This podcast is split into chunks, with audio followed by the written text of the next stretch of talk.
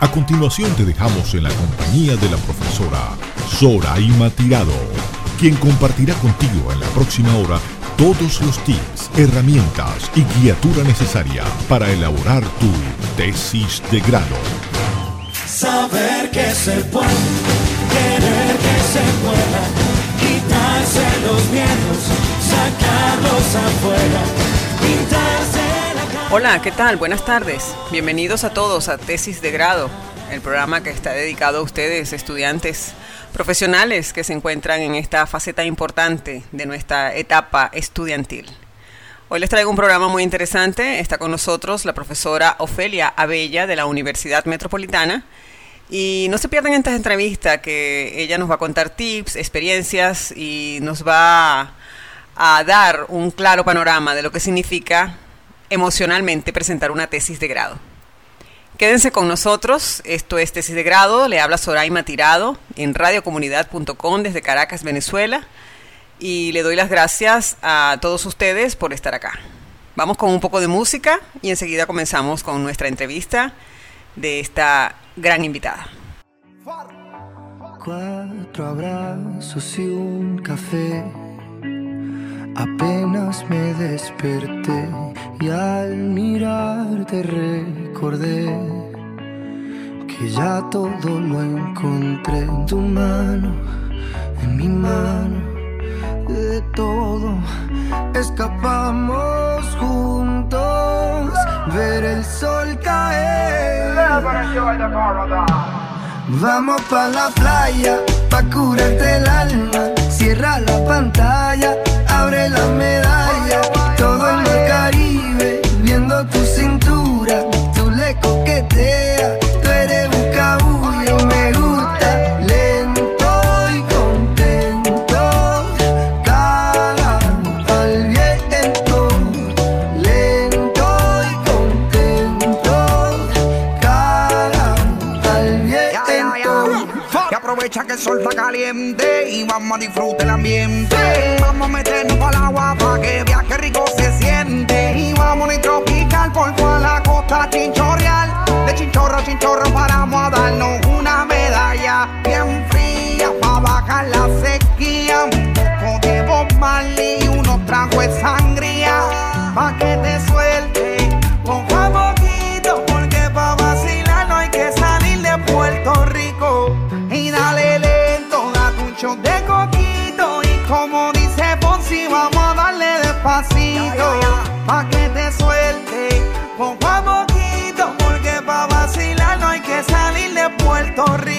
Vamos pa la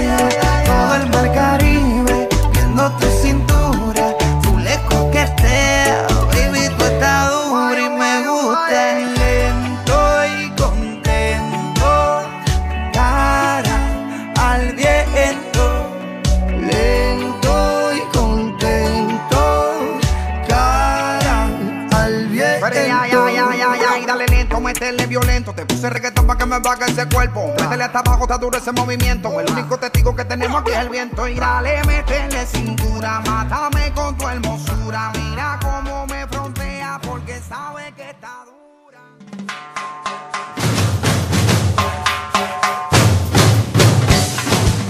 Y como les comenté al inicio del programa, es para mí un placer tener esta tarde en tesis de grado a la profesora, colega Ofelia Ova- Avalle. Ove- Abella, Abella, Ofelia Abella, gracias por corregirme. Ella es profesora en la Escuela de Estudios Liberales de la Universidad Metropolitana y para mí es un placer tenerte aquí con nosotros para comentar sobre tus actividades, sobre la materia que das en la universidad y también para conversar sobre tu tesis de grado. Bienvenida. Bueno, ¿cómo estás? Un placer, gracias por la invitación, de verdad, no me lo esperaba. Mira, bueno, yo doy clases en la metropolitana en el área inicial, Sí. unas materias que se llaman lenguaje y comprensión de Venezuela. Ok.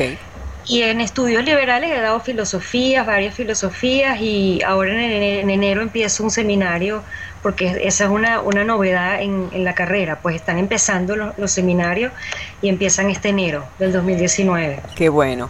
Eh, ¿Cuál es el contenido de esta materia de lenguaje y comunicación Venezuela? No, lenguaje y universalidad se llama una y la otra se llama comprensión de Venezuela. Bueno, son materias que se dan en el área inicial para todos los alumnos que entran en la universidad eh, bueno, de modo que, adquieran como una serie de competencias que, que, tiene planificada pues la universidad o que espera, ¿no? La universidad que los alumnos, todos los que vayan a estudiar en la universidad adquieran, independientemente de la carrera. O sea, todos los muchachos tienen que ver esas dos materias. Lenguaje y después la otra es comprensión de Venezuela. ¿Cómo los consigues? ¿Cómo, ¿Cómo los ves? ¿Cómo los consigues ya que vienen de bachillerato? ¿Qué fallas les encuentras? Mira, este, la verdad, eh, yo me centro mucho en, bueno, en estos momentos del país es como difícil, ¿no? Yo tengo muchos años dando clases y, y ha variado, ¿no? Ellos a veces han estado más, más esperanzados y esto, en estos momentos concretos, este, los últimos trimestres, por supuesto, hay muchas razones para estar como tristes, desanimados. Sí. Y, y, bueno, hago todo un esfuerzo por, por que se centren, ¿no? Sí. Y el lenguaje para mí es muy fundamental. Yo creo que en la vida el lenguaje centra. Claro. Eh, nos comunicamos a través de palabras, pensamos en palabras. Y yo, yo trato de que el poder del símbolo es muy grande, la literatura, eh, la metáfora, y, y no solo interpretamos textos, sino sino la vida, ¿no? Entonces yo trato como de elevarlos un poco para que ellos capten que, que, al final uno está interpretando siempre sus circunstancias, la vida, el camino de su vida, no solamente los textos y el y la literatura es un, una, un tremendo, una tremenda herramienta, ¿no? Eh, claro. Eh, que, que, ayuda en todo este proceso para que ellos como que se eleven y, y se, digamos, obliga como a interpretar porque obliga a establecer relaciones entre las cosas, asociaciones. Entonces, eh, ayuda, ayuda como a ver lo invisible detrás de esta sordidez nuestra, ¿no? Claro. Que es tan visible. Sí. ¿Cómo los consigues, ¿cómo los consigues cuando vienen de, bachillerato? ¿Qué? ¿Cómo los consigues cuando vienen de bachillerato? ¿Qué, ¿Cómo los ves? Hay de todo, hay de todo, la verdad. Eh, veo eh, Depende, hay, de todo tipo de grupos, uno se puede encontrar con grupos, el trimestre pasado tuve uno que particularmente venía como muy triste, hay unos que les cuesta expresarse, les cuesta comunicarse, les da pena hablar en público em, o están como desenfocados, hay otros que se expresan bastante bien, eso depende de los, de los grupos, ¿no? Este, del, del, ánimo que tengan, y, pero, pero bueno, algunos están mejor formados que otros, eso se nota, yo siempre trato de preguntar, no, no lo voy a decir aquí en público, pero bueno, eso suena pero pero hay, uno nota a veces ciertos colegios o ciertos pero uno se lleva sorpresas muy grandes mira y, eh, yo creo que uno de los mejores alumnos que yo he tenido eh, vienen del liceo o sea vienen de, de situaciones muy difíciles hay uno que que era una maravilla. Y yo le pregunté, ¿pero dónde estudiaste? Y me decía, que no se lo voy a decir, profe, porque eso es una cárcel modelo. Imagínate. yo, pero no, no, tiene que, tiene que haber algo en tu vida que, que haga que tú seas así, que escribas así. Bueno, hasta que tanto le di que me contestó, es que mi mamá, mi tía y mi abuela son maestras y yo vivo con ellas. Y claro, llegó el, llegó el liceo y me sientan y me ponen a escribir y me ponen a estudiar y me ordenan. Entonces, ahí, mira, es muy, yo me he dado cuenta, es verdad, hay hay colegios muy buenos y uno lo nota, la formación, em, que son más humanistas, más facilidad para escribir, pero, pero a veces uno dice que relativo es también. Sí, señor. Yo me he conseguido con sorpresas que, como dices tú, no se pueden decir al aire. Pero este tipo de alumnos que acabas de encontrar tú, lo he encontrado yo en liceos públicos, es verdad es lamentable, pero a veces los padres queremos lo mejor para nuestros hijos y pensamos que lo mejor para nuestros hijos es un colegio con un gran renombre. Y lo que interesa más que todo es la formación académica, la formación espiritual, la formación como persona, como, como relacionista, como dices tú, la manera de comunicar, de hablar, de expresar. Eso es algo básico y fundamental. Y fíjate que tú lo acabas de decir, a este niño se lo enseñaron en su casa. Exactamente, eh, eso es así. Este, a veces vienen de unos lugares con mucha abundancia y tienen muchas fallas. Exactamente. Y, vienen de muy buenos lugares. Eh, sí, sí, sí. las fallas son por el exceso, bueno, si lo tienen todo tan fácil, pues no hay motivación, ¿no? Entonces uno se encuentra con unos que vienen muy luchando desde muy abajo mm. y, con deseos como de expresar lo que sienten, lo que les pasa, lo que necesitan y, y bueno, uno ve de todo, de verdad. Es como estaba conversando yo con el maestro José Tomás Angola que estuvo aquí la semana pasada en el programa. Hay ganas de aprender, hay muchas ganas de aprender en las aulas y vino muy sorprendido de tus alumnos, eh, del encuentro que tuvo con tus alumnos. Eh, vino muy sorprendido, vino muy esperanzado. Eh, dice que se consiguió con un grupo maravilloso, espontáneo, conversador, eh, que manifestó muchas ideas importantes e interesantes para un docente. De verdad que me, me, agradó. Así es. Así es, mira, yo, por mis manos han pasado, yo te digo, yo tengo 30 años dando clase y han pasado en estos últimos años, para hablar de estos últimos años, muchos alumnos que uno dice, Dios mío, es que se los he dicho yo en el salón, qué cantidad de, muchachos buenos, buenos, talentosos, ¿no? ¿sabes? Que hay aquí, entonces unos me contestan, profe, pero se van. Entonces, sabes, tú vuelves como hundirte. Pero sí, hay muchos deseos de saber. Eh, creo que están muy em, conscientes en estos momentos del privilegio que significa eh, poder estudiar este, yo se los insisto mucho, ustedes son privilegiados porque hay muchos que no pueden estudiar. Este, concéntrense, estudien, lean, traten de abstraerse lo más que puedan y, luchen en la adversidad, traten de, seguir. Miren, en la guerra la gente estudiaba, la gente escribía en las cárceles, eh, bueno, depende de las cárceles, pero, pero, pero sigan, ¿no? Adelante. Y el, el, ánimo ayuda mucho. Ellos descubren, creo yo, yo trato de hacerles descubrir que eso que te dije, el valor del símbolo, ellos quedaron fascinados con la clase de José Tomás. Fascinados porque, bueno, ¿sabes qué pasa? Que ven la espontaneidad también del artista. Eh, los escritores que yo he invitado, eh, claro, dicen que no podrían hacer su trabajo fuera del país, que necesitan estar aquí. Entonces, claro, tienen una sensibilidad particular y claro, como él les leyó cuentos y entonó un poema bellísimo que escribió y, bueno, casi que hacía teatro, este, ellos quedaron encantados porque sí, ese grupo es muy bueno. La verdad es que estos grupos de este trimestre son muy buenos, eh, son conscientes de que las materias cuestan real, de que muchos están siendo ayudados por gente del extranjero, familiares, o están becados, o sea, ellos saben que, que, que tienen que estudiar. Que hay que aprovechar el tiempo y el dinero. Sí, otros están desmotivados, pero, pero yo creo que el, lenguaje que ellos, ¿sabes? además en estos tiempos, estos regímenes que buscan como acallar la voz individual, es importante que ellos capten que, que tienen que tener su vocabulario, sus palabras, dar a conocer su voz, que es muy importante que opinen, que hablen, que intervengan, que incidan, que escriban, eh, yo los, ¿sabes? Los insto mucho a, eso. Qué bueno. Vamos a escuchar un poco de música y volvemos con la colega Ofelia Bella de la Universidad Metropolitana. Ya regresamos. Tan fácil que es enamorarme y tan difícil olvidarte. Porque la vida me juraste y hoy te busco y tú no estás. Y aunque me duela ver tu foto, yo entreno a mi corazón roto. Por si mañana él te vuelve a encontrar. Ya no sé disimular, llamo y no te puedo hablar. Tu recuerdo no se va, no se va, no se va. Algo en ti quiere volver y algo en mí te va a encontrar.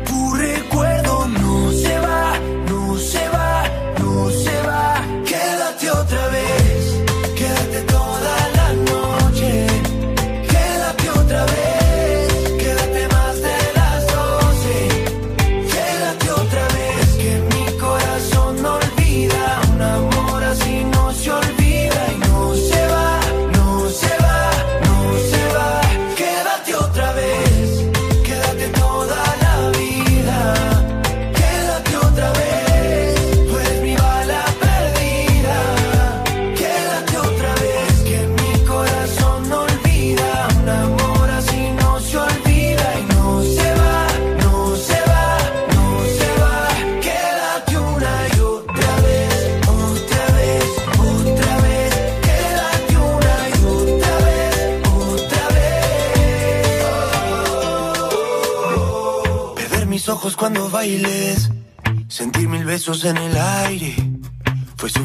Para convencerme de que si te vas, te buscaré aunque suene loco.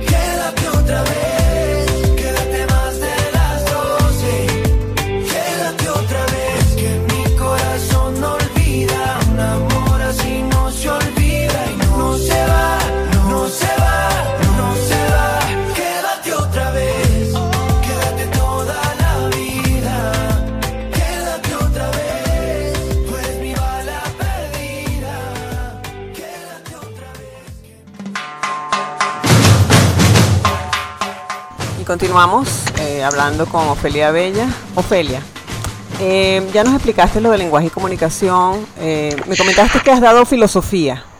También he dado filosofía en la Escuela de Estudios Liberales. sí, ¿Cuál es el perfil del alumno de filosofía? ¿Qué, qué- cu- cuáles son las, las la, la manera didáctica, la manera de llevar la, la filosofía a los alumnos en el aula de clases, de manera tal de que estén eh, motivados, eh, eh, que perciban lo que en realidad es la filosofía, porque la filosofía es algo muy profundo, es algo que a Sí. muchos alumnos no les gusta, es una lectura muy dedicada, juiciosa. Eh, ¿Cómo ves tú esto de la filosofía en las aulas de clase en la actualidad y cómo se llevan los alumnos con, con la materia? Bueno, yo creo que hay que, a ellos sí, le- les cuesta a veces, al- como todo, pues a Sí. unos les atrae desde el principio, a otros les cuesta comprender eh, un poco la utilidad, para decirlo en términos horribles, ¿no? De la filosofía. Este, y por supuesto uno trata mucho de, de- de insistir en eso, en ese punto que es fundamental, que es al revés, que todas las ciencias nacieron de la filosofía. Es justamente al revés. Entonces yo, yo, yo siempre comienzo por los inicios, cómo nace la filosofía, cómo empieza el hombre a hacerse preguntas acerca del cosmos, acerca del mundo, el sentido de la vida, eh, qué, qué nos mantiene en el ser, qué nos mantiene vivos. eh, bueno, lo que era el logos, de hecho José Tomás les habló a los alumnos del logos, ok. el logo, el, ¿perdón? Sí, sí, ok, te estoy hablando, te estoy El logos, el logos es palabra, es pensamiento. Los griegos eh, pensaban, pero al mismo tiempo es una tríada, realidad, pensamiento y lenguaje muy importante. Eh, pensamos en palabras y, y- y- y nos comunicamos, en, estamos hechos para el diálogo, estamos como diseñados para, para el diálogo, para la comunicación. De hecho, el proceso termina, uno termina de autoconocerse y de comprender lo que está meditando cuando, cuando lo dice, cuando habla o cuando lo escribe. Exacto. Entonces, bueno, yo trato de, de ayudarles sobre todo, mira, más que dar historia de la filosofía, que sí me ha tocado, porque es así, he tratado de hacérselos ver como un itinerario, autor tras autor, cómo uno continúa con la inquietud del otro, cómo uno resuelve lo no resuelto por el anterior, cómo uno deja huella en el siguiente, porque al final es como un, casi que una biografía, ¿no? Del pensamiento, la historia de la filosofía. Sí. Eh, y los contextos importan mucho, por supuesto, pero, pero trato de hacérselos ver eso como un itinerario, como una biografía del hombre en, en- en la Tierra, pues, Sí. eh, para, para que vean que, que uno tiene que plantearse, bueno, para qué existe, para qué está vivo, qué sentido tiene tu vida, y por ahí van, pues uno lo, lo trata de relacionar en la Escuela de Estudios Liberales, por supuesto, con todas las demás áreas, los ejes de la, de la carrera, con la política, la economía, un poco para que integren, porque se trata de integrar todas las áreas en esta vida, como tú dijiste, ¿no? Claro. No es solo el, el darle cosas a los hijos, sino formarlos como personas, el, el lenguaje, con la historia, con la política, todo en lo más profundo está relacionado. Qué bueno. Bueno, vamos a escuchar un poco de música y continuamos, Ofelia, para que nos converse sobre tu época universitaria y para comenzar ya con el tema de la tesis de grado. Ya regresamos.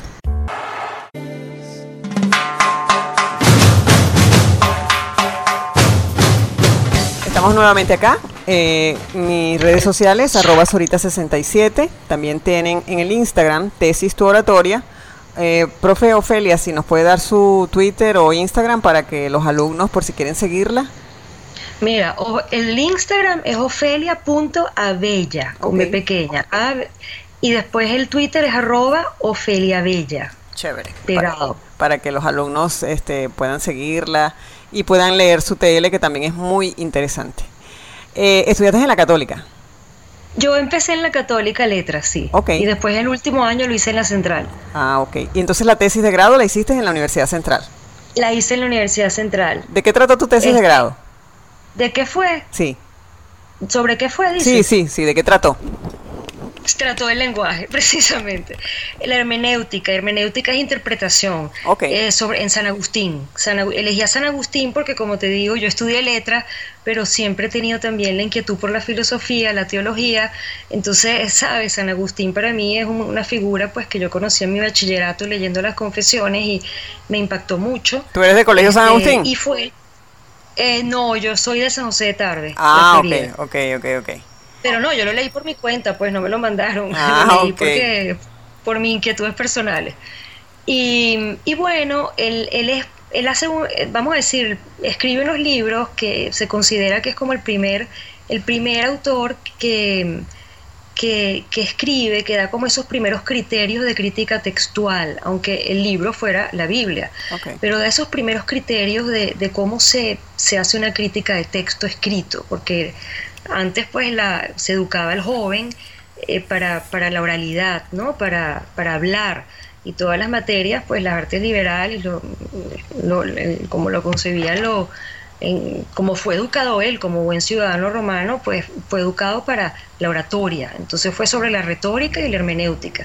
Porque a mí el tema de la interpretación, digamos, siempre me ha inquietado mucho, ¿no? Sí.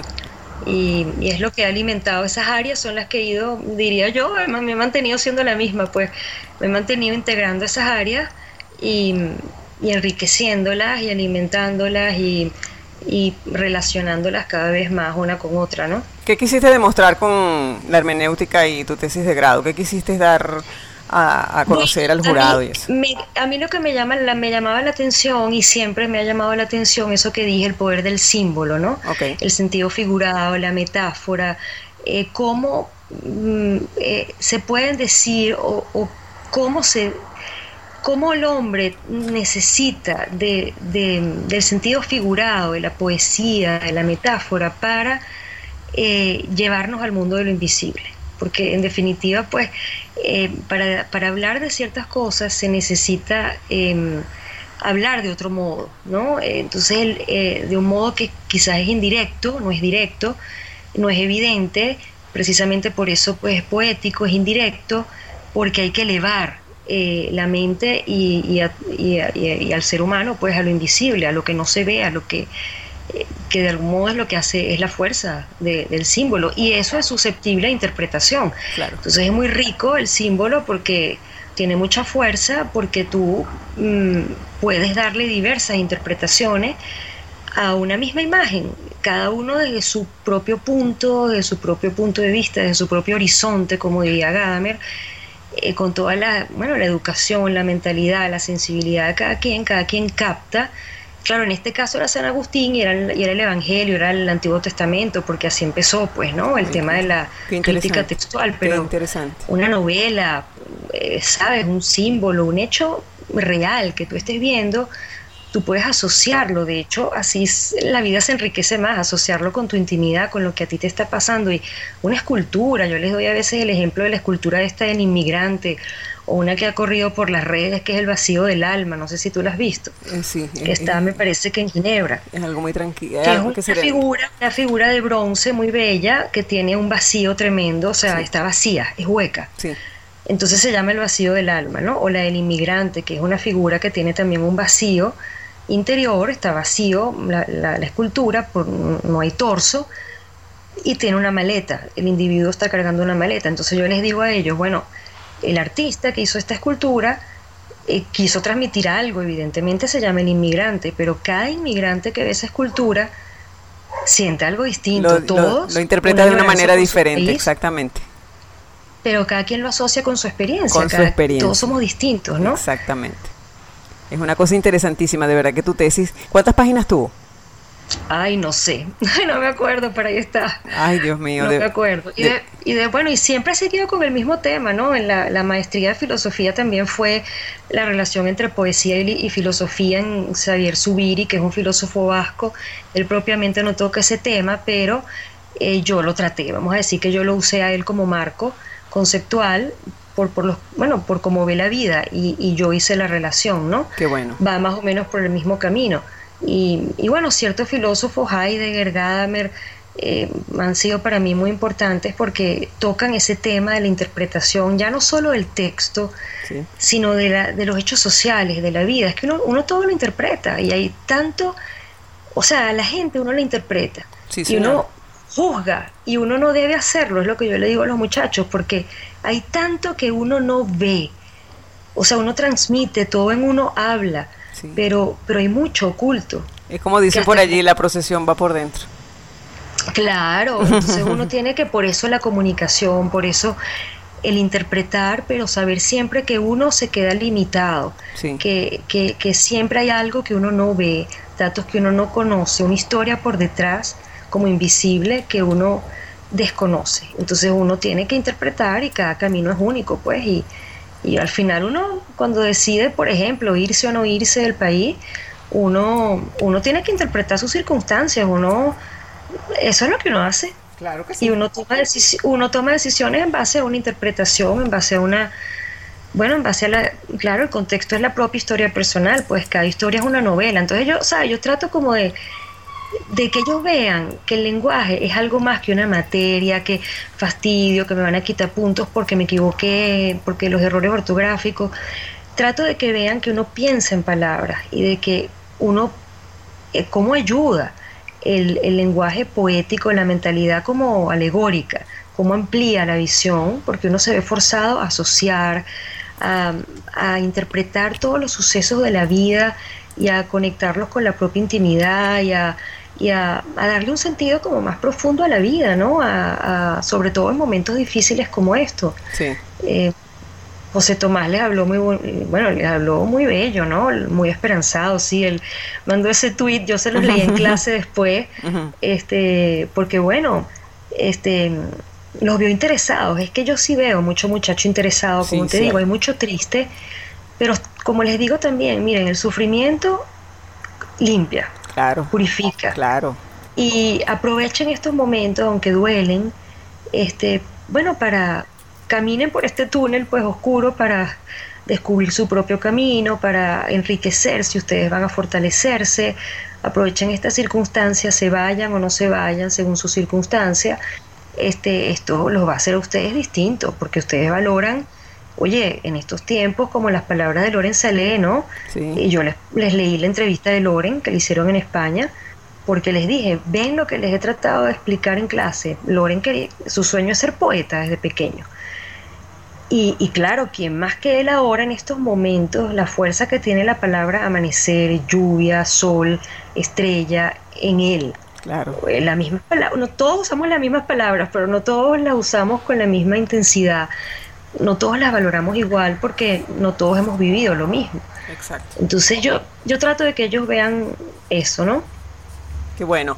Vamos a un poco de música y continuamos con esta conversación tan agradable y tranquila que nos está dando la profesora Ofelia Oella.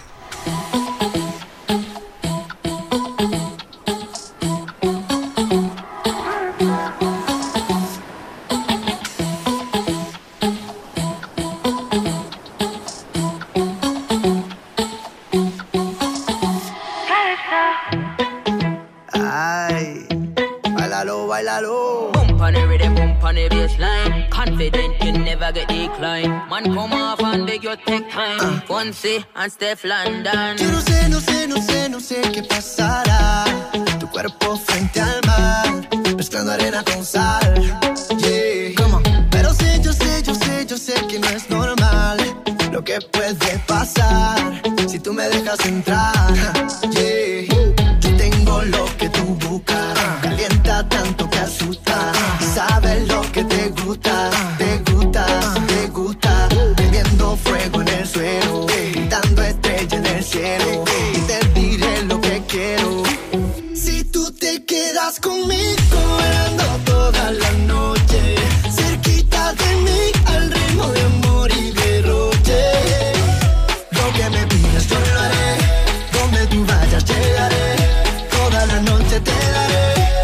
Calipso, te daré Calipso, un,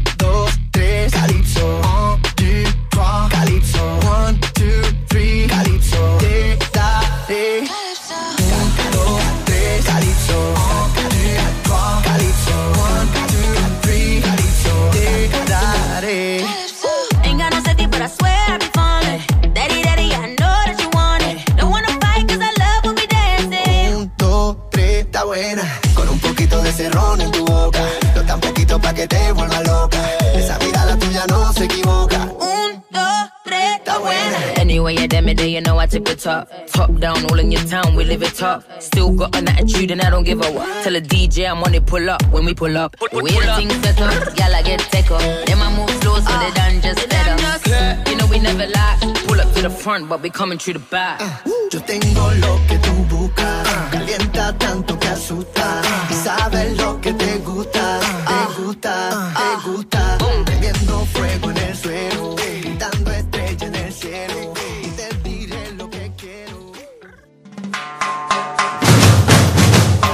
Regresamos nuevamente aquí a tesis de grado. Profe, eh, ¿cuánta- ¿cuántas páginas considera usted que debe tener el planteamiento del problema de una tesis?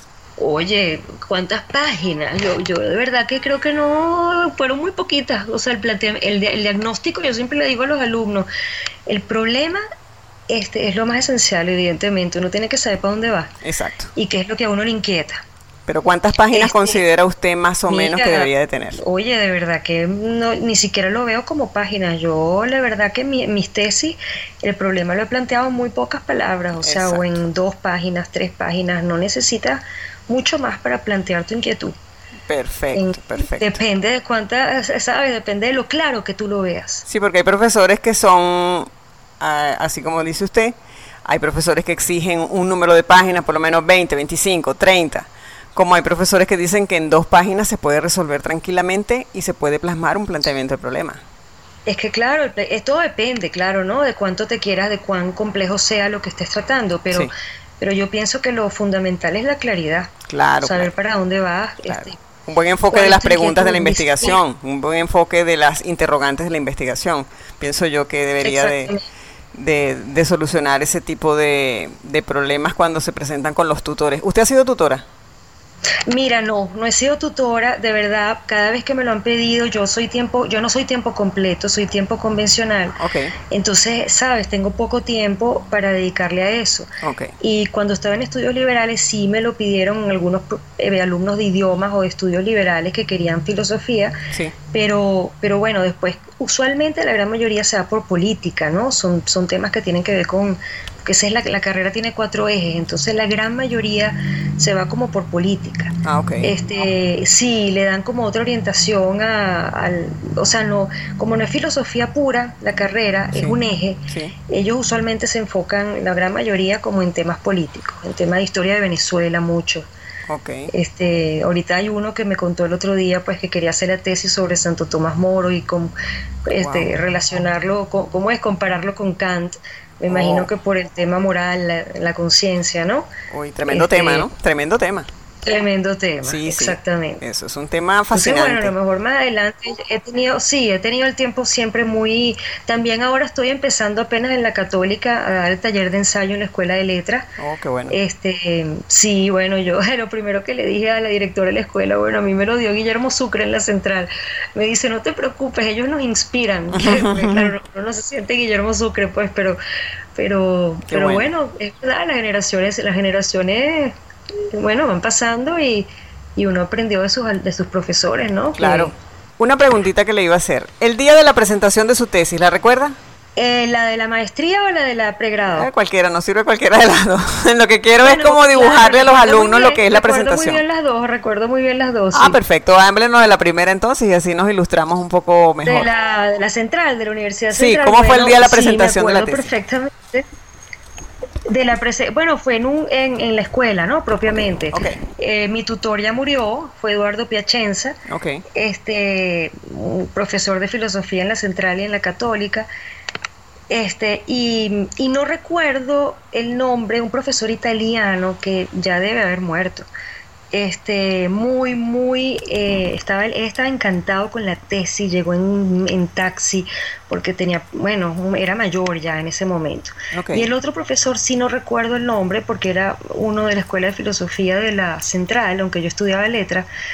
Y, y bueno, sí recuerdo el debate porque eh, el italiano, eh, vamos a decir, estaba encantado con la tesis y con mi uso del latín, porque bueno, yo tuve que, por supuesto, no lo traduje yo, eh, eh, literalmente yo, pues, ¿no? Pero tuve que manejar el latín por, porque la tesis era de San Agustín y él, él estaba muy encantado, pero sí, con el otro fue la controversia fue fuerte por el tema del signo, porque bueno, el debate era como muy, para mí, bueno, lo digo con toda la sinceridad, como no me recuerdo quién, quién era la persona, okay. eh, pero fue fuerte porque como, como cuestionándome todo lo que yo había escrito, ¿no? Entonces yo me recuerdo de haber defendido eh, un punto en concreto, lo que era un signo natural, porque San Agustín habla de los signos naturales, los, los signos convencionales, que son las palabras, por supuesto, no es el único que dice eso. Pero yo me acuerdo que yo puse el ejemplo del, humo y del fuego, ¿no? Yo veo el humo y yo sé que hay un incendio, no sé qué se está incendiando ni sé qué está pasando, pero el humo es un signo de, fuego. Okay. Eso. Y, bueno, él, él me refutaba eso, mira, no me puedo acordar mucho, pero es que era tan, tan, yo, yo sentía que era una discusión tan absurda que, que, ¿qué te puedo decir? las discusiones con él fueron particularmente absurdas porque a mí me parecía tan evidente que los signos naturales, yo veo humo y es, y es fuego, bueno, puede ser una chimenea de una fábrica, le decía yo, pero hay combustión, o sea, eso son como los indicios de, un detective, ¿no? Claro. El detective también va viendo signos, es lo que yo le digo a mis alumnos, todo es signo, todo habla. Claro. Eh, la mancha de sangre aquí, todo te lleva a algo. por aquí. Eh, uno va asociando en el camino de la vida todas las cosas que va viendo. Exacto. Yo se los explico más o menos así, ¿no? Y, y, hay signos naturales, uno ve humo y sabe que algo pasa, o hay fuego o estás quemando algo, Exacto. pero pero tiene que ver con el fuego, pues. Entonces, eh, el día de la presentación este, tuvieron unas diferencias en el jurado. Sí, la verdad. Bueno, yo me imagino que es normal, pues, en, y en la escuela de filosofía también es normal. Ok. ¿Y en la tesis de la maestría? En la tesis de la maestría fue sobre subir y también recuerdo, eh, yo sí, ahí sí leí, yo lo escribí, yo, yo, escribí el resumen, en la otra no, pero en, en la maestría de filosofía sí leí el resumen de lo que yo me estaba planteando sí. eh, de la relación entre la, la literatura y, y, la filosofía, porque es interesante. Mira, en la escuela de letras cuando me gradué, aunque me desvié un poquito del tema, pero no, no, no eh, Rafael Castillo Zapata, que yo lo admiro mucho y lo quiero mucho, él me dio clases y de verdad es un hombre muy inteligente y, y a mí me estimuló mucho. Él me aconsejó, me dijo, mira, trata de, de relacionar la literatura con la filosofía, bueno, porque veía mis inquietudes. Cuando llegué a la escuela de filosofía, el, los profesores que también admiraba mucho, muy inteligentes, me dijeron, trata de relacionar la filosofía con la literatura. Imagínese. Porque, ¿sabes? Y me han ayudado, pues yo, yo me fui quizás por la filosofía buscando un poco de objetividad y lo que he hecho siempre es relacionar ambas, ¿no? Qué bueno. Y, y, a medida que han pasado los años las he integrado. Entonces ahí me hablaron en filosofía, un profesor en concreto, el valor del símbolo y por ahí fue mi, mi, defensa. Pero sí, también, claro, siempre hay debates, unos que, que, que, que están como, ahorita no me acuerdo exactamente lo, las razones, pero, pero claro, imagínate, si tú, tienes, si tú eres un filósofo realista, o tiendes al realismo y estás defendiendo una tesis realista y tienes un, a un profesor pues que es kantiano, que es idealista o que, o, me explico, claro, claro que va a haber un debate. Claro. Hay un debate tú, fuerte. Claro, por su, claro, porque son personalidades fuertes, son personalidades entonces bueno, uno tiene que defenderlo, la, la, bueno, el planteamiento de uno, pues, claro. y respetar, eh, uno aprende a respetar que hay distintos itinerarios intelectuales, ¿no? Claro, en esta vida. Claro. ¿Jurado de tesis ha sido, profesora? Solamente una vez, sobre una tesis de Xavier Zubiri, precisamente. ¿Y qué le pareció? Y ¿Qué, ¿Qué, recuerda de esa me presentación? Me pareció muy buena. Creo que la muchacha, si no recuerdo mal, era el tema de la persona humana, si no recuerdo mal. Este, es una de las extrañas que ha hecho una tesis de filosofía, porque es, es como raro. Sí. Este, en, en, la Escuela de Estudios Liberales, así de filosofía pura.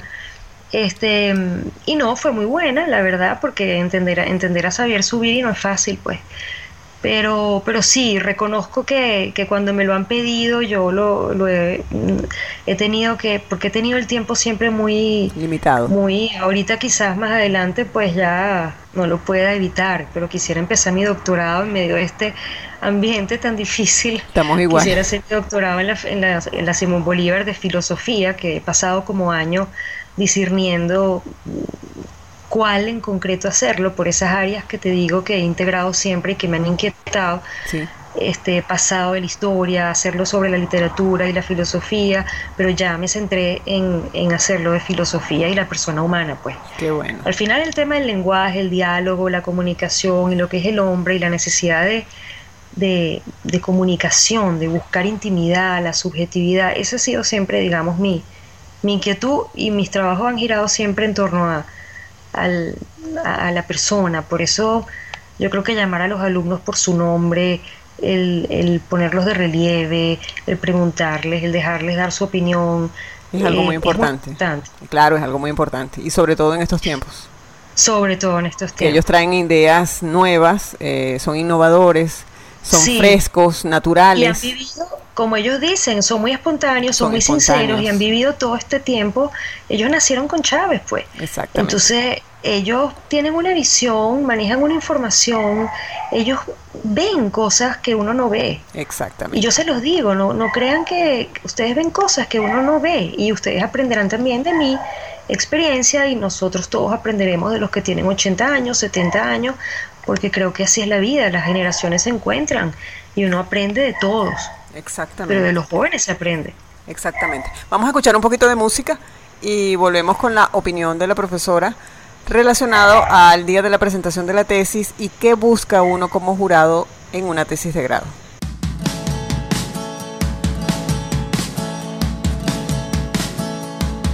Viva la vida que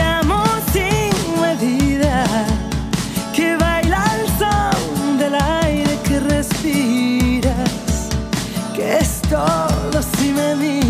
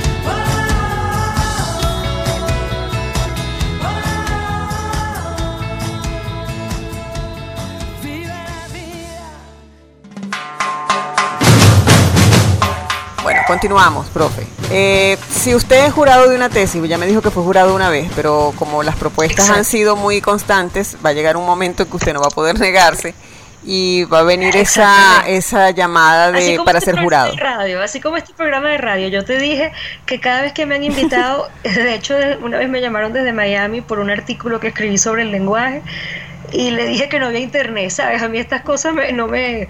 Bueno, No. hasta que te dije que sí, que sí a ti, pues, tú eres la No, primera pero que está, que está sí. bien, me, me encanta su comportamiento en radio, está perfecto, está excelente, me encanta.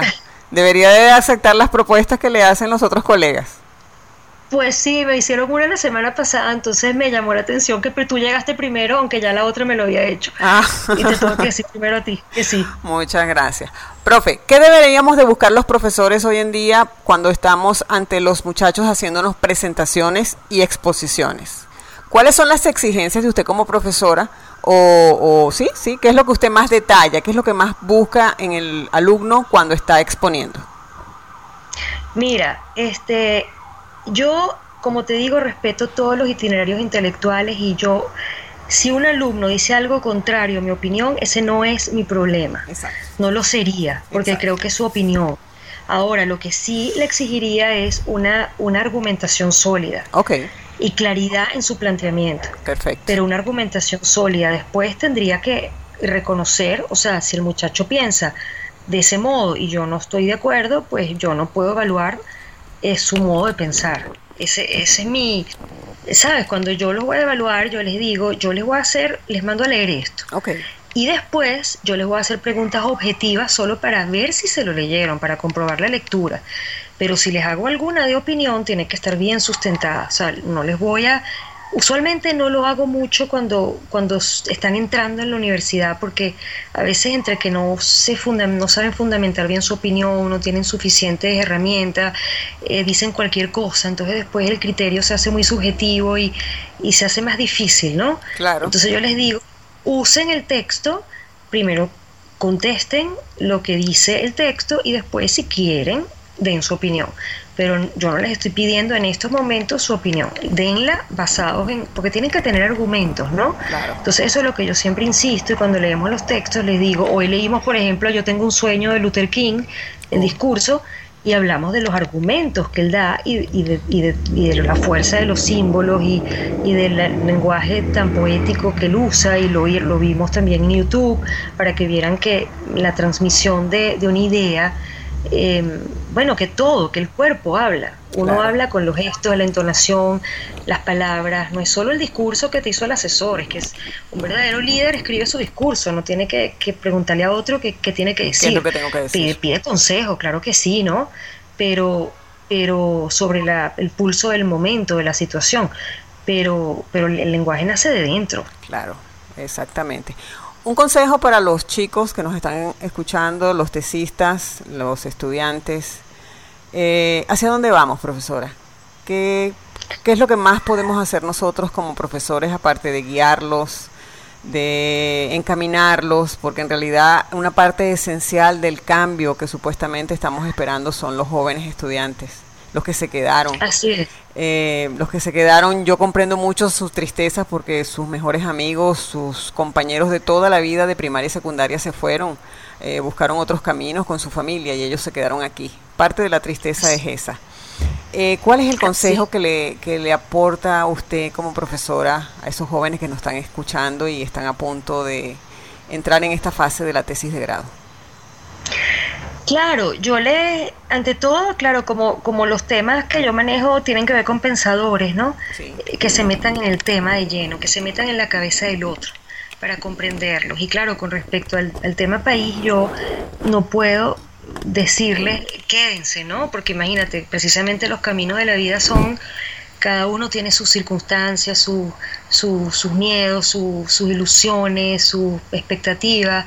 Imagínate, si se les abre un camino que no logran que se les abra aquí, que no lo descubren aquí, pues, ¿sabes? Que, que les- yo no les puedo decir que, que, que se queden propiamente, ni que se vayan, tampoco lo hago.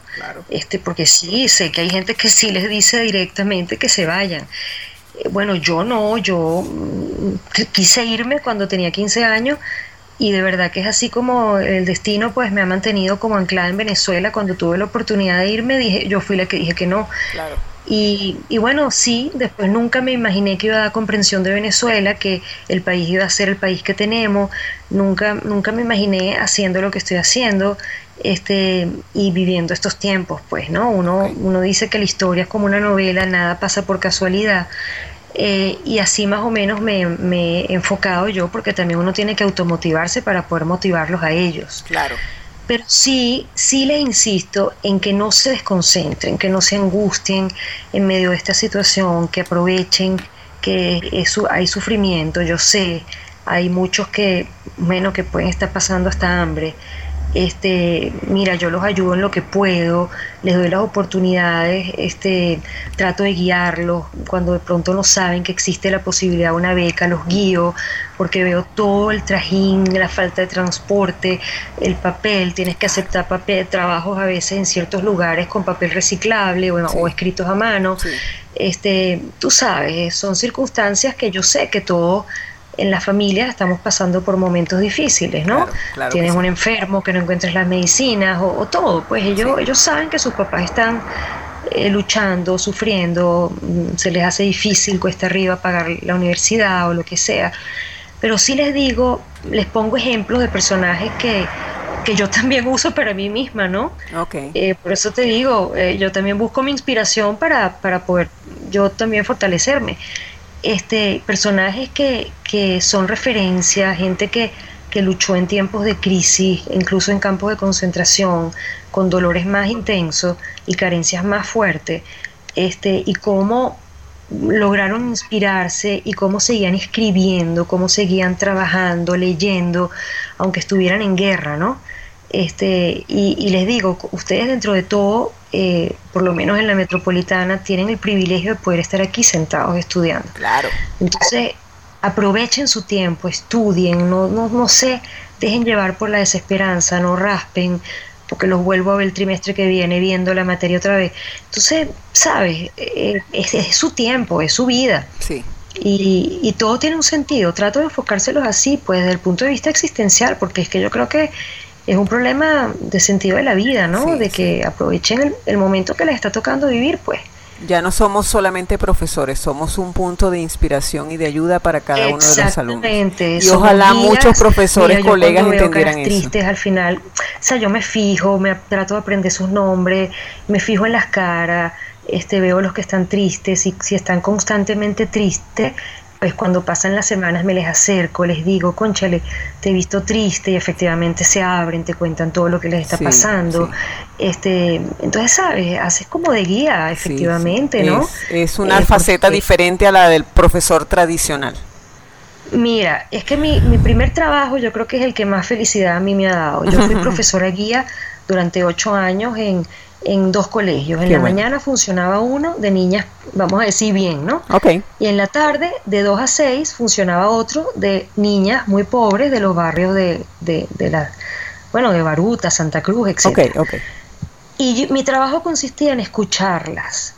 Yo era profesora guía y yo, de verdad, he tenido facilidad, se me abren con facilidad, eh, porque yo creo que uno tiene que quererlos, ¿no? Yo creo que el alumno tiene que sentir que, que es una persona. Me que- encantan que esas se palabras tiene que sentir tratado eh, eh, como, como que él es importante. Qué bueno, Eh, eh, es importante ser tratado en serio. qué bueno. Entonces, claro, cuando la gente se siente tratada en serio, oye, la gente se siente querida y eso facilita mucho la comunicación. la gente y la responde. de- En el caso del del alumno, el alumno responde. Entonces, bueno, mi trabajo, mira, yo de verdad me hacían profundamente feliz escuchar, además eran dos mundos, ¿no? Los problemas de las que tenían dinero, los problemas de las que no los tenían, los cuentos de eran tan distintos, ¿no? El malandro que mató a otro en el barrio y me llenó el, el- el vestido de sangre y la otra te cuenta, pues, bueno, y así hay sufrimientos en todos. Tuve una alumna que tuvo se le murió la mamá, después ella tuvo un tremendo accidente en España, se murieron los abuelitos y ella quedó en silla de ruedas. Entonces, ¿sabes? Ves mucho dolor, no ahorita por el tema país, la vida, pues. La vida. Y, y eso a mí me, me da mucha felicidad, me llena de felicidad escuchar los problemas de, de los demás y ayudarlos, poderlos ayudar. Qué bueno, profesora. Profesora, no sabe cuánto le agradezco que haya aceptado mi invitación a tesis de grado. Eh, no me equivoqué, de verdad que ha- ha- nos ha dado una sensibilidad y nos ha dado una lección de vida en esta hora del programa. De verdad que muchísimas gracias y espero volver a contar con su presencia para seguir Bueno, hablando de los alumnos ti y del por interín. esta oportunidad que siempre he evadido. Bueno, suerte y ojalá pueda aceptar las entrevistas de los otros colegas que tienen la inquietud de Sí. tenerlos en sus programas. De verdad que estoy muy contenta, muy orgullosa de haberla tenido acá.